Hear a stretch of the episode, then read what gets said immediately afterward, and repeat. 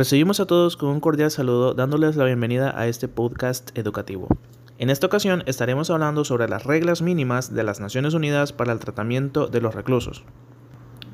Estas reglas fueron adoptadas por el primer Congreso de las Naciones Unidas sobre la prevención del delito y tratamiento del delincuente, el cual fue celebrado en Ginebra en el año 1955.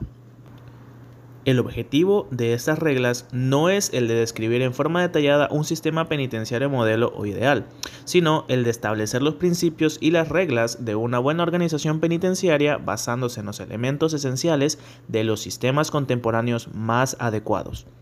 Se tiene previsto que no en todas las partes del mundo se podrán aplicar estas reglas al pie de la letra por las diferentes condiciones sociales y políticas que existen. Por tal razón, siempre se motiva a vencer las dificultades que existen para tomar las reglas mínimas establecidas. Estas reglas deben ser aplicadas imparcialmente, sin excepciones de ningún tipo. No deben haber diferencias de trato fundadas en ninguna condición social, racial o religión. En cualquier lugar donde se encuentren personas detenidas, se deberá llevar al día un registro empastado y foliado que indique toda la información personal de cada detenido, así como también los detenidos deben ser alojados según su categoría. Estas pueden ser por su edad, por su sexo, sus antecedentes o el motivo por el cual la persona se encuentra detenida.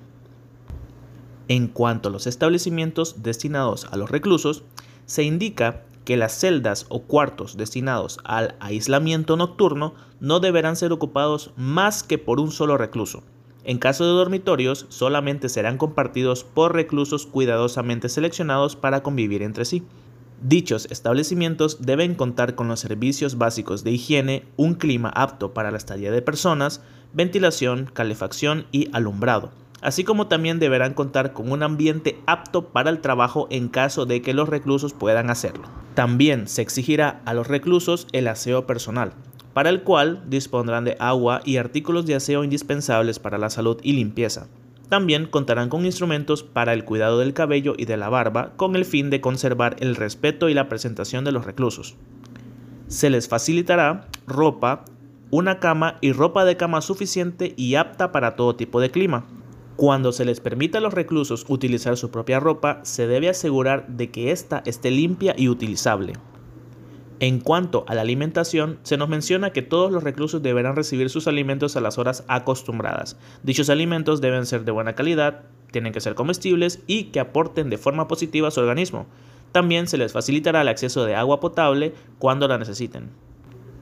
Todos los reclusos contarán con una hora diaria para poder ejercitarse físicamente y recibir educación física y recreativa si su condición física lo permite. Para esto se pondrá a disposición un terreno, instalaciones y equipo adecuado. Los servicios médicos dentro de los establecimientos penitenciarios son vitales. Estos deben contar con personal calificado en medicina general, conocimientos psiquiátricos, personal de traslado para aquellos reclusos que necesiten atención especializada y servicios de un dentista calificado. En el caso de los establecimientos para mujeres, deben contar con personal calificado para la atención de mujeres embarazadas o que acaban de dar a luz, así como también la organización de una guardería infantil con personal apto para cuidar de todos aquellos niños cuando no estén con su madre en momentos determinados.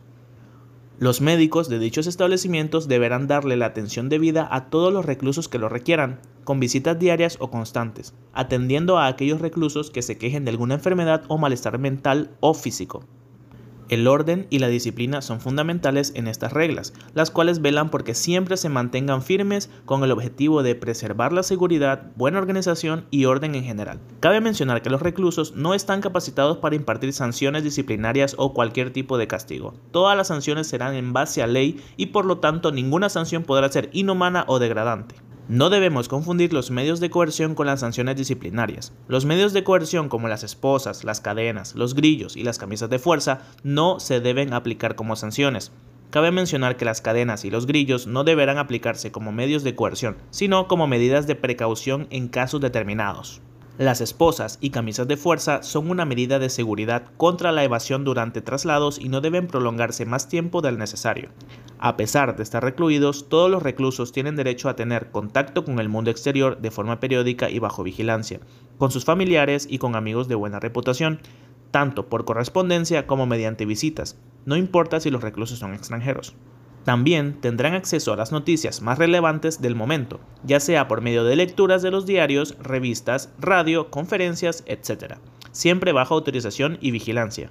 El fin y la justificación de las penas y medidas privativas de libertad son, en definitiva, proteger a la sociedad contra el crimen. Solo se alcanzará este fin si se aprovecha el periodo de privación de libertad para lograr, en lo posible, que el delincuente una vez liberado no solamente quiera respetar la ley y proveer a sus necesidades, sino también que sea capaz de hacerlo.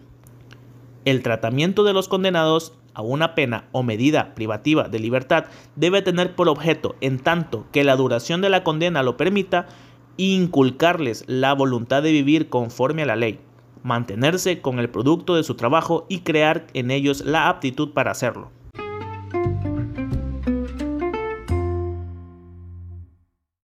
Y con estos puntos tan importantes damos por finalizado este podcast. Ha sido un placer compartir con ustedes en esta ocasión.